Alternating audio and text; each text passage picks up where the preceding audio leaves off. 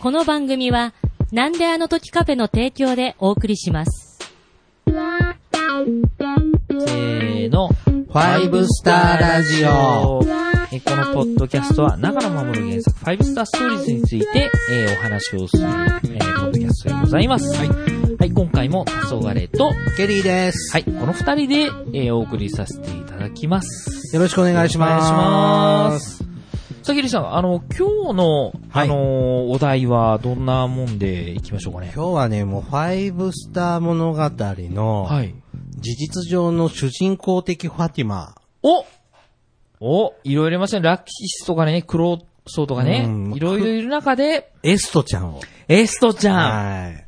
ちょっと語ってみようと思います、ね。いや、ぜひぜひよろしくお願いします。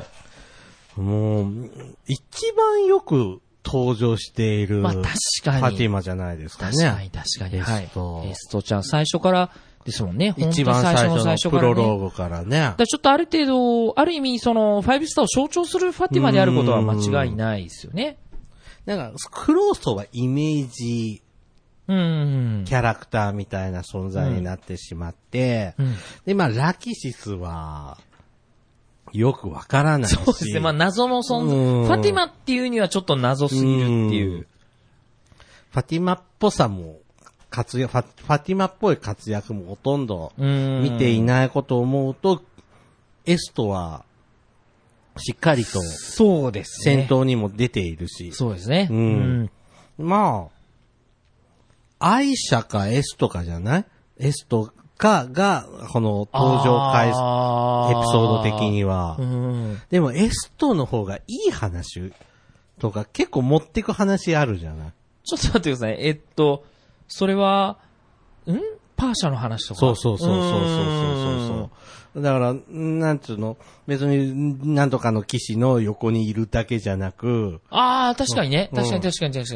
に。だからなんか、エピソード的に主役張ってったりするような回もあるじゃんか。マスター帰り遅いなーとうんか、あのね、売春宿に売られちゃったりとかあるしね。だか確ら結かに構最初から、あの、バカでかい子までね、あの、カーレル・クリサレスが、あの、グラードあー教そうそうを顔面アップありましたね。いやとか言って、バカでっかい顔で、ね。うんバカでっかいことで。あの 顔は小さいんですけどうんね。コマ的にね。あアップでね、ドアップでね、はい出てきたりって、うん強烈にファティマを、の存在を、また印象づけるコマです知らしめたそうでよすね。ねだか確かに。うんらもう事実上の主役の一人ですようね。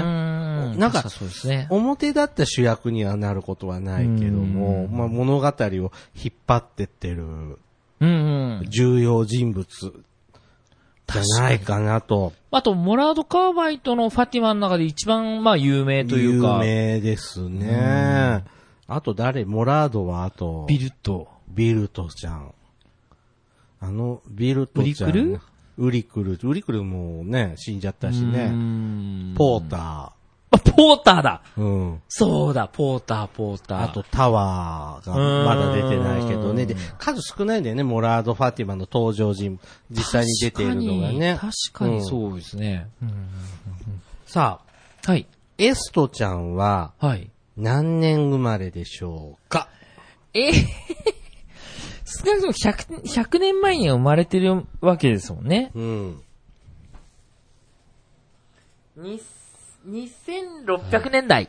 えっ、と、ファティマ・エストは2000、渡ってません、2000代ですよ。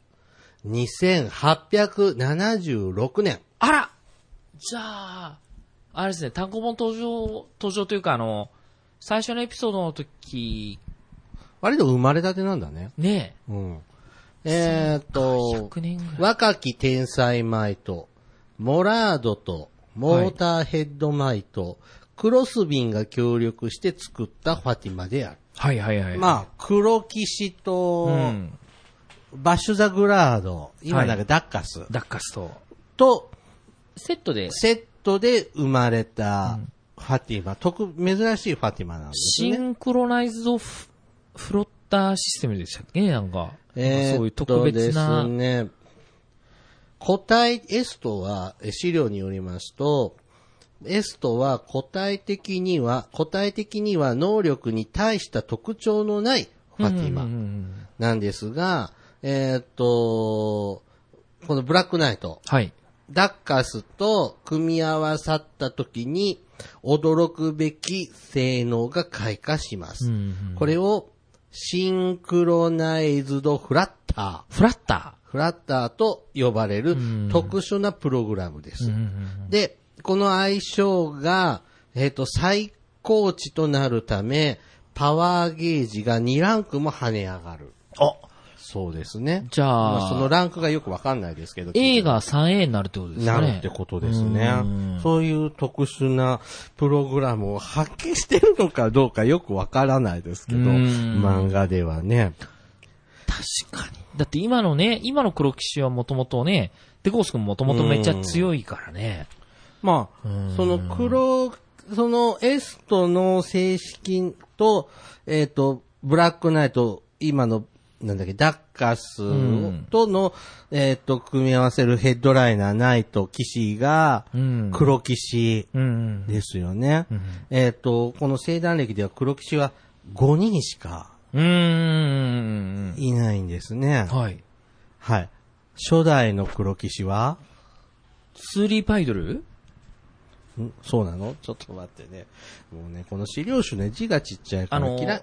はい、そうですね。サヤステさんにね、敗北してしまった。はあー初代黒騎士はツーリーパイドル。いはい。はい。えっ、とだそうです。これって物語に出てきた人えっと、名前は出てきてますよね。設定シ上ズは。シズとかとね、のあ、絡みで。はいはいはいはいはい。なんかちょっと思い出のシーンみたいなのがあったね。うんそうです、そうです。アルテンサヤステ対抗でしたっけうー。うんで、二代目が、ロードス、ドラク、こううんエロジジイですね。いやー、いいキャラでしたね、うん本当にいいね、お大人のね。いや、かっこいい。うんあ、その、かっこいい老騎士ってこんな感じなんだなっていうね、あの方でしたね。あの、最初にね、なんかあの、コーラス君立てるかみた いははな、いやいやいね。だから、なんちゅうの、その、2巻でロードス校って出てくるじゃうない、ん。で、あの、1巻からエストは出てて、あの、キャラクター紹介もされてて、はいはいで、あのー、5人の黒騎士のパートナーになったっていうのは知ってた。うん。うんで、5代目の黒騎士はうん。見て、見うた。ん。でも他がわからなくて、はいこう出てきた、あ初めて出てきた時にマークでわかるじゃん。あー黒騎士の、はいはいあの、なんちゅうの、あの、ともえ、三つどもえの、なんかあの、魂みたいなのが3つついてるので、あ、この人が黒騎士なんだって言って、おじいちゃんだってちょっと驚いた印象があるうんうんうんうんうん。初見は。うんで、本当にいい、お父ちゃん的な、ねすね、ホーラス三世に対してね、いい存在で。うん。でもアマテラス嫌いだったんだよね。ロードストラ君は。やっぱ人間じゃない感じをね、感じちゃったんですよわかるんだよね。わしはアマテラスは好かん。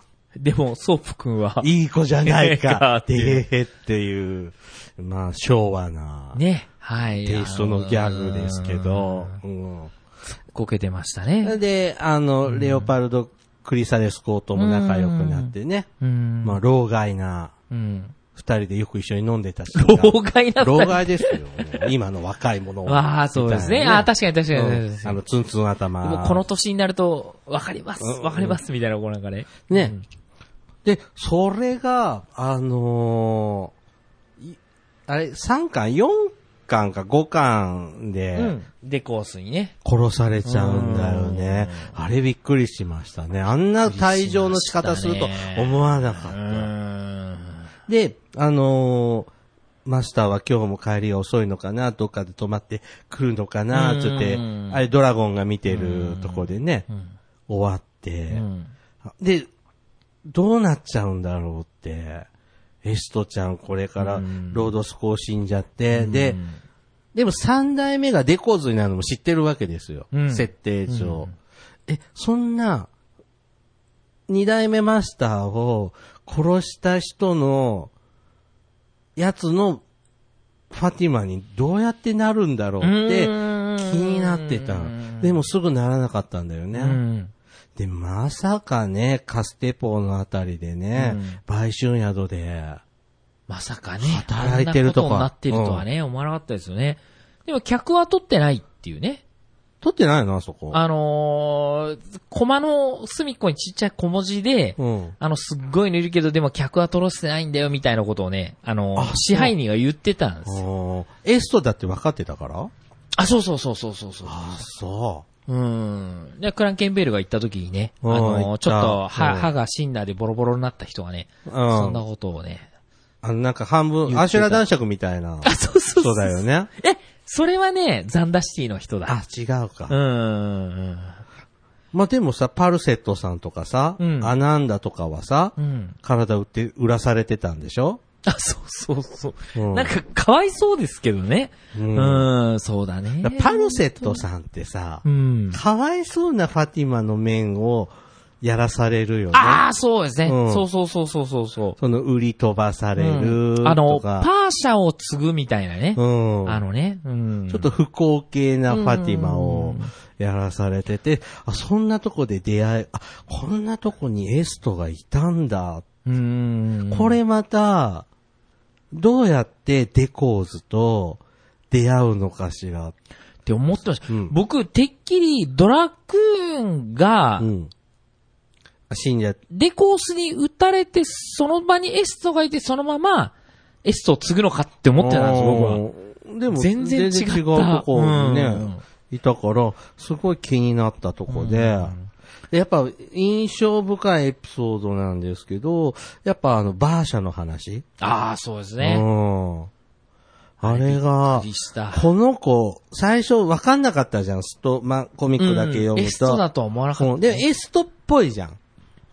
うんうんうんでも、え、エストじゃない、バーシャって言ってだるっじてゃあのん。この頭についてるやつが違うからね。あの、クリスタルがクね。リスタルね、ヘヘッッドドククリリススタタルルがが。。それで完全に僕やられてましたね。うんはあ、なんだこれはって思いつつ、でも、エストっぽいけど、まあ、ビルトの例もあるから、エストっぽいファティマうが、ん。うんファファクトリー。製だし、まあでも、あ、この子ヨーン君っていうのも分かったから、あ、あこまあ、お、まだ少年の話だから、まあなんか、うん。うん、こんな、ボロボロの安いファティマと、一時期つるんでた話なんだって思ったら、まあ、びっくりですね。まさかのブレイクダウンタイフォーンでしたね。我が名はエストって言って、うあんのー、ヨン君を捨てて、って、はあ、なんだこのファティマって。いや、びっくりしましたね。この設定はちょっとびっくりしたね。想像してなかった。やられたって感じがね、しましたね。あのエピソード好きなんですよ。うん、あの、ヨン君とバーシャのうん。話は。で、地図が久々に出てきてね。ああ、確かに確かうに。んそう。結構あのー、えっと、グルーン持ってるね、うん。アイオレン、な、なんですか、天域士でしたっけうん。あのー、人ともね、あの、絡んだりとうかの、ん。時のマスターの。あさはいはいはいはいはいはいうん人とかね。だから割とやっぱり、4軍でいろんな人とね、縁を持っちゃうこ運れ命なんでもうすね。エストのおかげですようんね。バーシャ、バーシャとアイシャのおかげですようね。ん。この服のエスト超可愛いですよ。これ、何のこ服でれすかはですね、シズの、シズの服を着たエスト。そうかそうかあだ一時的にバーシあャ、の時だバーシャの時に借りてた服ですね。予備のスーツをね、あのー、もらったんですよね。だで、これって、このバーシャになるときって、なんかこういう風にプログラムされてるわけでしそうょ、飼育モードに入ってるね。うんまあ、どういう仕組みなのかは理解。でもあれは自分が崩壊しないための仕組みなんですよね。うんうんでも、自分エストがバーシャになるっていう意識もないんでしょ、うんあ、そうそうそうそうそう。で、バーシャからエストに戻るときも、記憶は消されて記憶ないんでしょ、すごい仕組みだよね。気がつけばバーシャになってカステポをさまようわけでしょ、うんほんで、だから黒騎士候補になりそうな人と出会う確率が高そうだから、あそこに現れるんでしょしかも黒騎士をだから、もう自分で育てちゃうみたいなね。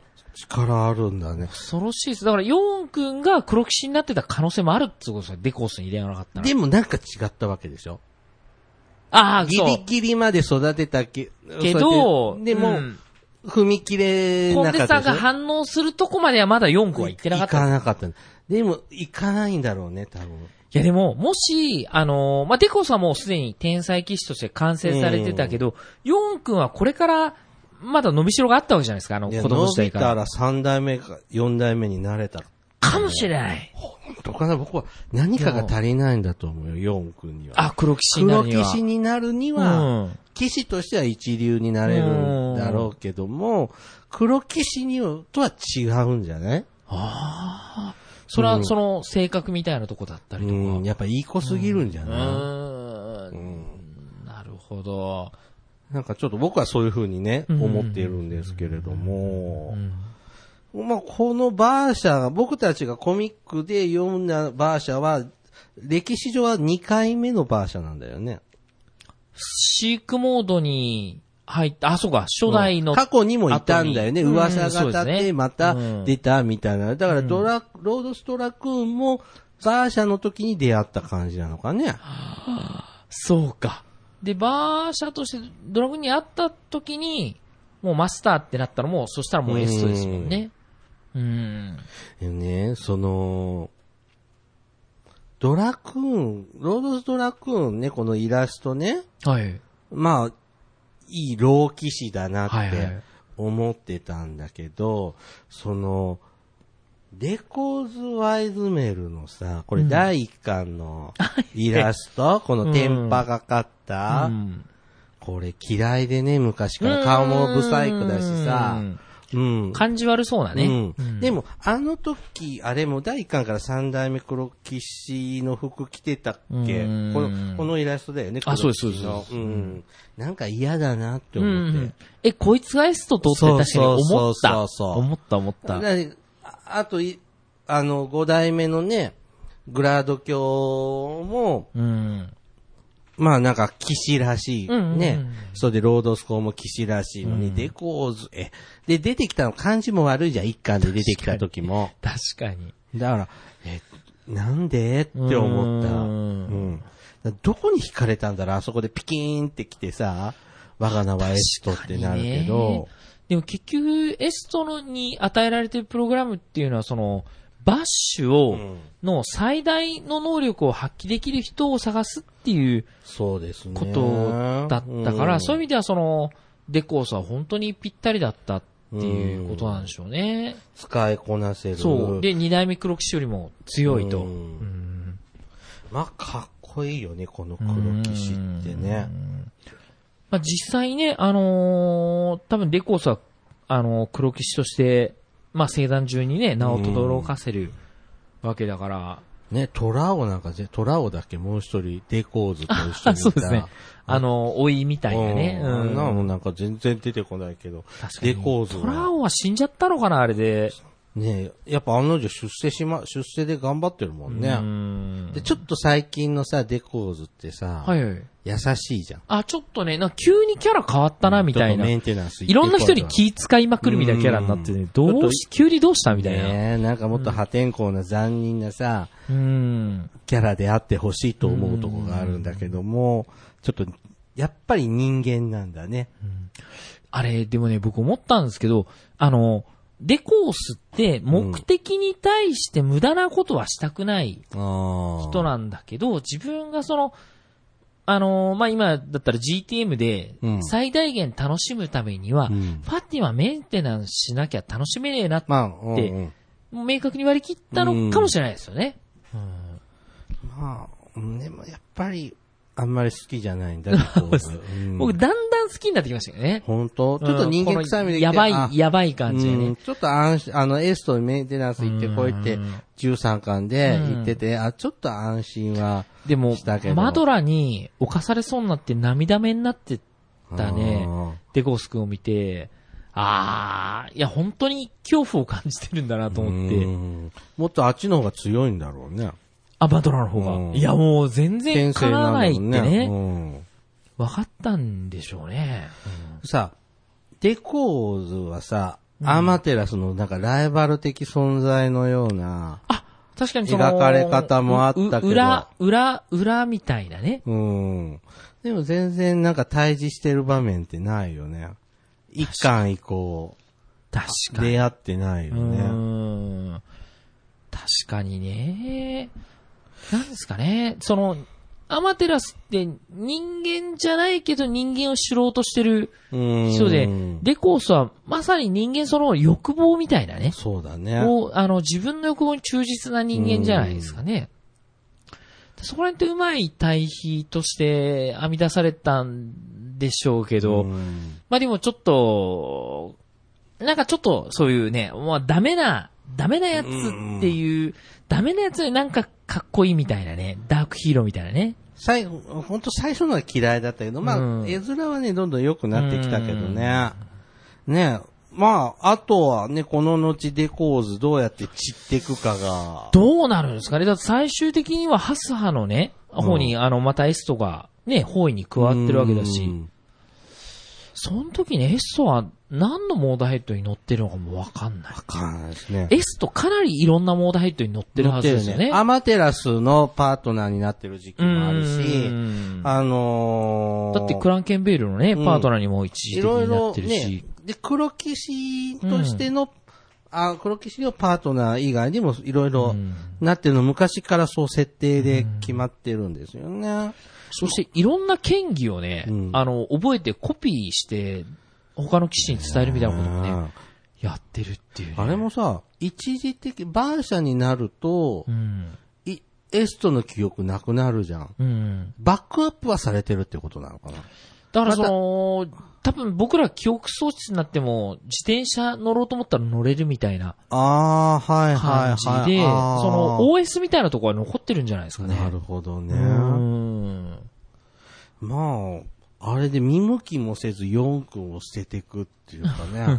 うんいやー、すごいですね。別の人格がまさにパンともねうん、出でて。、で、あの、桜子がね、エストに直接聞い たら、え、何のことですかえ、あの場所に桜子先生もいらっしゃったんですかって言って、えそんなんようくんがかわいそうじゃないって言って、うん本当にケロッとして、あれも最初から設定あったのかなどうだねえ、後付けでは僕これいい話だったので、うんうん。いや、まさにあの、その自分の手で、手の届かないものに見入られてしまって、うんね、一生をこう捧げちゃうみたいなね。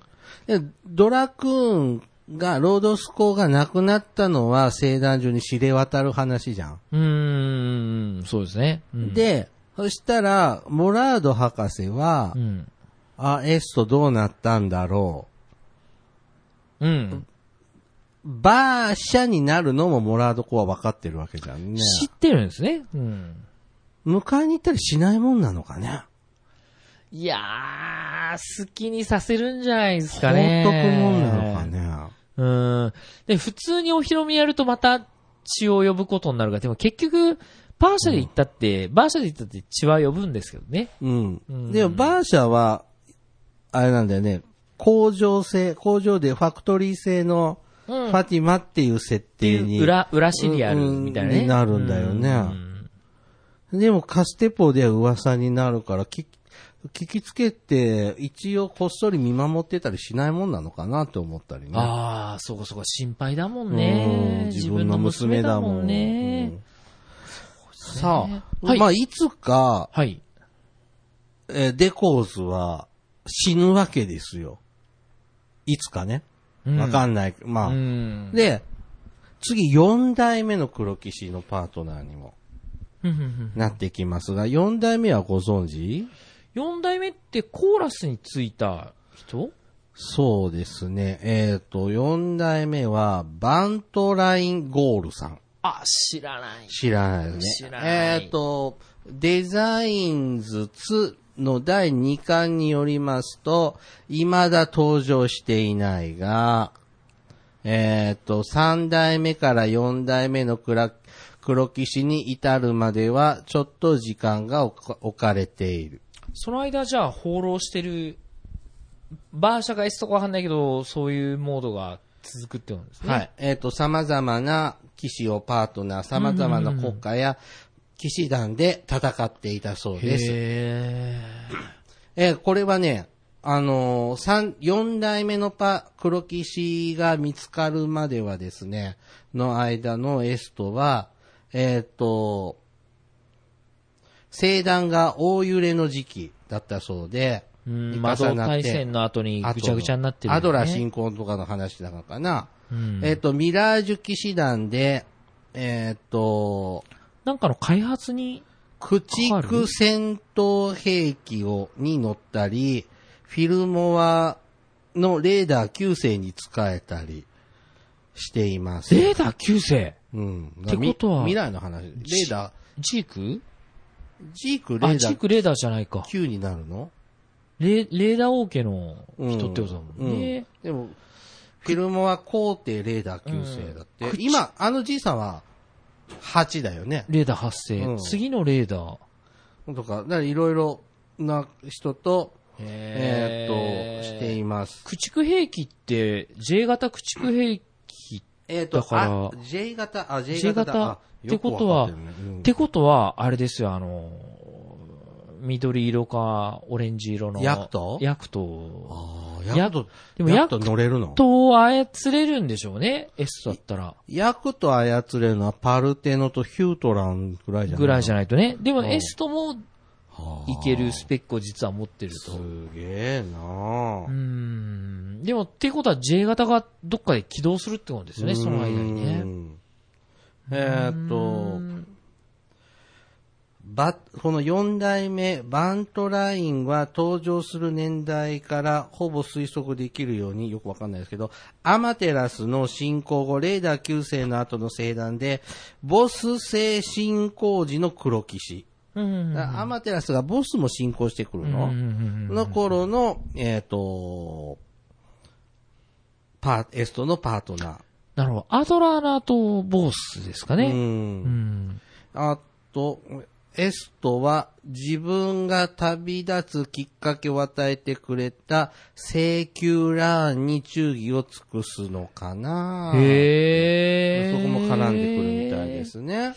そうか。でそう、か最後の。黒騎士は五代目グラードう、ん。シドミアン。うん。で、えっ、と、ジュノー戦で。うん。だから、ことごとくアマテラスの前に立ちはだかるうん。のが黒騎士でもあるんだね。確かに、確かに。うんでも、傭兵みたいな感じなんでしょうん。なんか、やっぱり、フリーランスなんでしょそうそう、いろんなところから、その、指南求められたりとかうね、んする立場で、だから外部の専門家ですよね。あーすごい。で、初代と四代目の黒騎士のイラストって見たことがないので、ああ、確かにまだ出てない。ううん。五代目は一応ね、しょっぱらからうん。あ出て、しょっぱらか、しょっぱらしか出てないですけど、やっぱこのグラード教なんかは本当にあの、エルガイムとかにも出てきそうなうん。顔つき、確かに、確かに。いや、ちょっと、えでも、エルガイムとのね、関連のね、話もね、ぜひしてみたいもんね、でちすね。ょっとね、エルガイムもね、ん勉強したいなとは思ってるので、うん、そこもね、またいつかね、はい。や、ぜひやれたらと思ぜいますひけやどっも。てみましょう。はい。うエストちゃんね、あの、たす、あの、イラストはほんとたくさん。ーん。まあ、ひいきされてる感じがね、あるぐらいね。だってその、こう最初に出てきたエストのイラスト、このオレンジの、うんうんこれなんて言うんだろうね、こういう服ね。デカダンスーツ。スーツだけど、なんかあの、バランシュ・ファティマとかってなんかと、うんなんかこう、特殊なデザインじゃない、多いけど、なんか普通っぽいって言ったら普通っあぽいじゃん。ね胸元のね、あれぐらいですね、そのスカーフというか。あの、ううんん。首元の、はい。なんかまあでもオレンジカラーがよく似合う、エストちゃん,、で、このヘッドクリスタルも、なんだこのカチューシャ、うーん。ヘアバンドみたいな、ちょっと特殊な形のエストちゃん。うん。ねえ、僕たちでもバーシャに出会ったらいろいろうん。教えてもらえるのかしらね。いろいろ教えてもらえるんじゃないだっでてすか。、ヨーンくんもたまたま出会ったって感じでしょ、うんうん、そうですね。んで、はぐれファティマだから、拾ってあげて、ほんで、面倒見てるついでに、いろいろ教えてもらっちゃったって感じじゃん。だから僕たちでも、いはぐれファティマ見つけたら、うん。別に私物化しても、んあまのあ、、正打法的には問題はない。いいでしょ、で、あの、私たちの指示に従うわけでしょ、うん歯向かえないようにプログラムになってるわけでし ょそしたら、バーシャと出会ったら、僕も、鍛えてもらえますかね。鍛えてもらったら、そしたらリングフィットアドベンチャー欲しいとか思わなくても、リングフィットアドベンチャーって何ですかあの、ニンテンドースイッチでやる、あスあの、ポーツ鍛えるゲやーつム。ね。 そうですね。そうですうねん。体を鍛えてもらえるかもしれないですね。そうですか、そうですか。いや、まあ、でも、そうか、そうか、まあ、はい。はうんうんちょっとね、あの、本当によく出てるファティマ、エストちゃん。 い。いや、またちょっとね、あの、タイミングでもう一回特集したいぐらいなね。はいもうそそれまでにちょっと、また黒騎士についてね、いろいろ情報が増えてるといいですね。は。はいい。じゃあ、今回こんなところで、はい終わりにしましょうか。はい、ありがとうございました。ありがとうございました。